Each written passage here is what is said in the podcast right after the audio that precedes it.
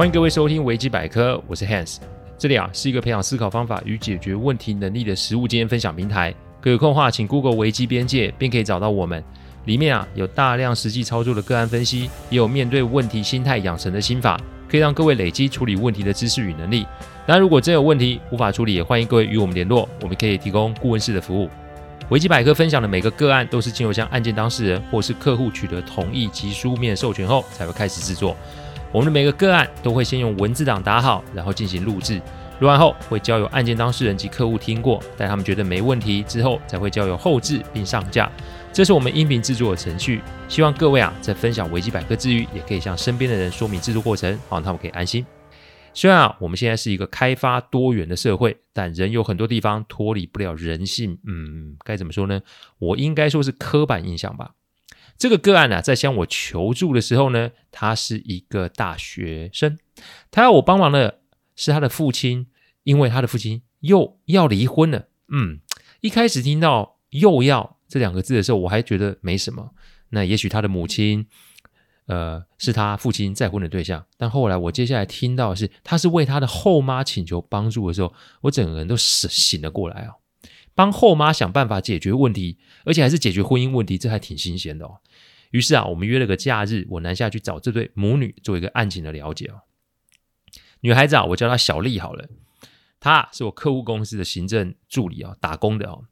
她的妈妈在生她的时候就难产过世了哦，这么多年都是爸爸父代母职将女儿给拉拔大，这并不是一件容易的事情。但父亲啊，总是对母亲的过世有很大的阴影，因此啊，全心全意的把女儿照顾到大学，直到三年前因为工作的关系认识了这个后妈。女儿啊，已经在北部求学喽。因此啊，父亲啊，平时都是一个人在南部生活，人呐，都是需要被陪伴及照顾的。所以，父亲跟后妈交往了三年多，就结了婚，生活在一起。后妈啊，小父亲十六岁，因此后妈跟小丽其实年龄没有差很多啦。不过，小丽啊，并没有跟母亲相处的经验，再加上啊，生父啊、生母啊，皆是独生子女啊。所以他没有姑姑，也没有阿姨可以相处，因此这个后妈的出现，无疑是让小丽的生活有了翻天覆地的变化。小丽说啊，父亲结婚的时候非常低调，也没宴宴请任何人，只有他们三个人坐下来吃顿晚餐，就这么结束了。后妈啊是从国外留学回来的人，作风洋派，所以也不在意这些繁文缛节。但自父亲结婚之后，小丽就发现自己其实有点不太想回去那个家。后妈人很和善，像是个大姐姐，很好聊。后妈人不小气，买小丽的东西从来不手软。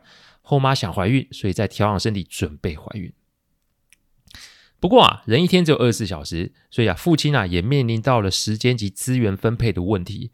因为父亲不但多了另一对岳父母要应对，他也得对啊，就是小丽生母那边的前岳父母有所交代。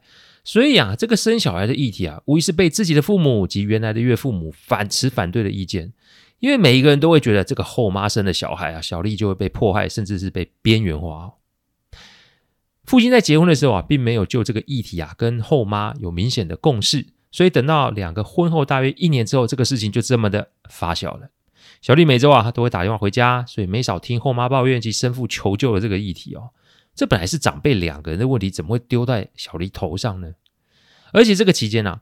小丽啊，也没少听见自己的爷爷奶奶、外公外婆的劝说。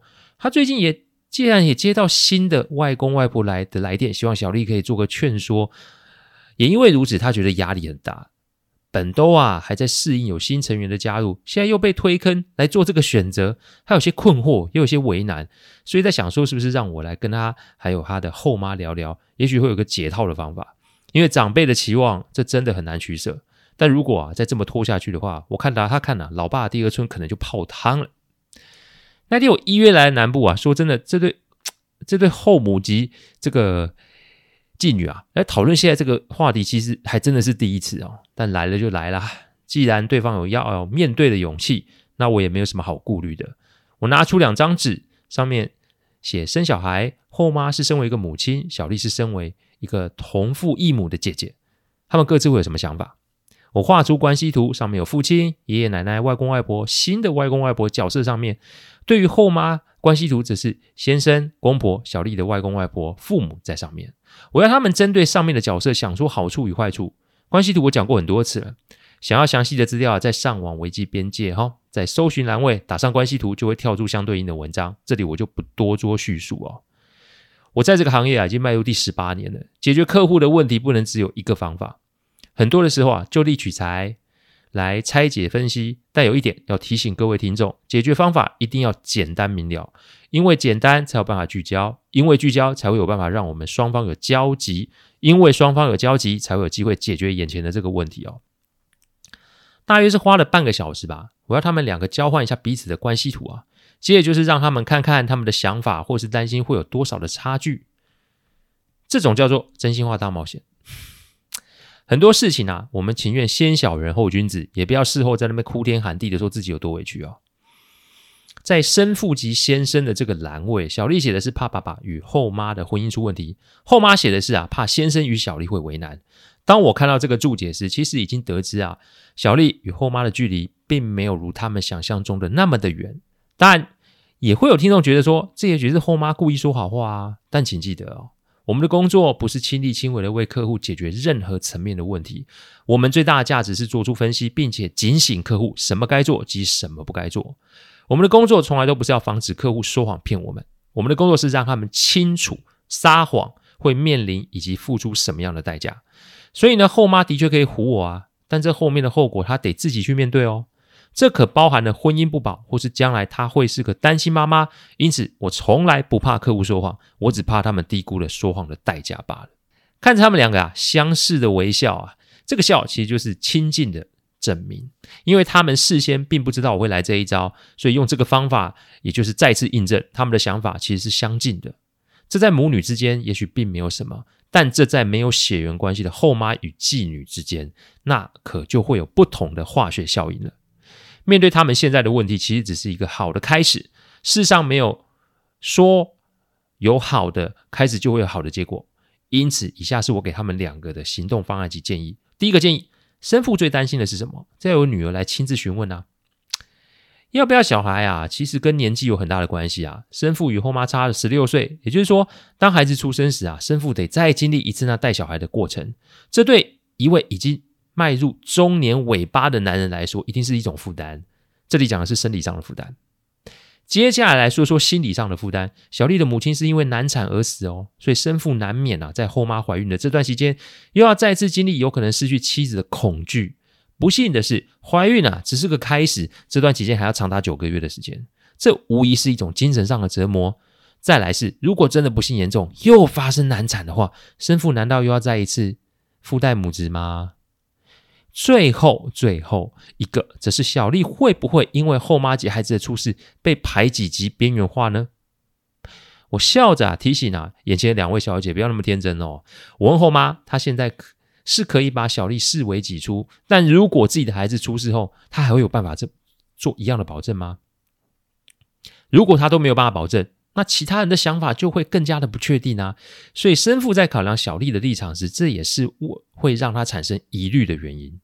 所以要说谁来找生父确认这一点，小丽就是最佳人选。而且啊，在前面的关系图里，小丽关心的是爸爸与后妈的婚姻，怕他们出问题，那就代表他希望爸爸是幸福的。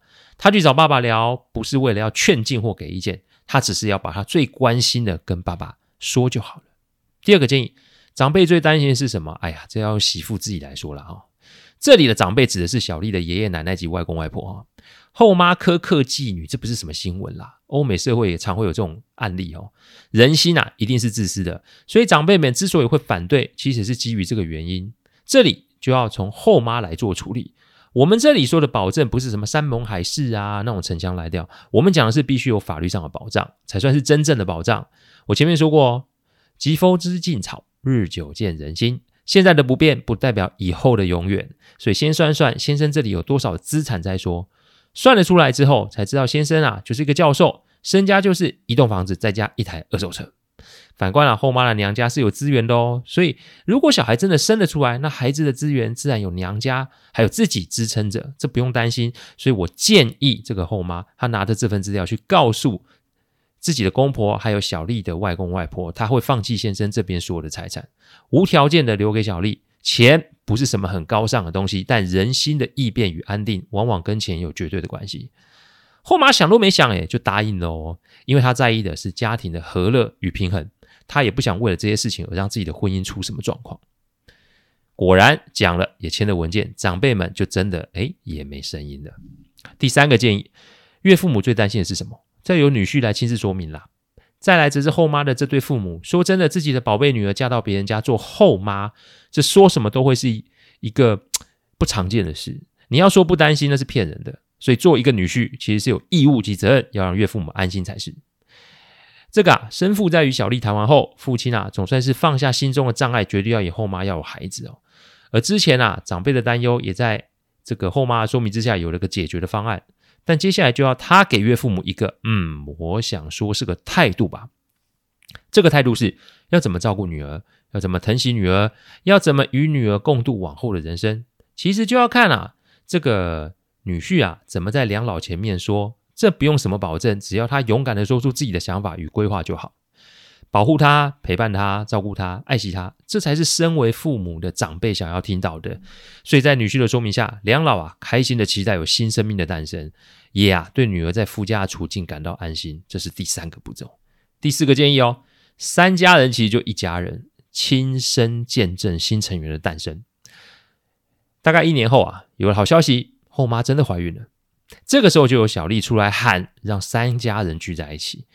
因为说到底，三家人其实就是一家人，也许是不同的姓，但如果能够共同疼惜这条新的生命，那不是美事一桩吗？直到现在，小丽过年啊，都是三家一起过。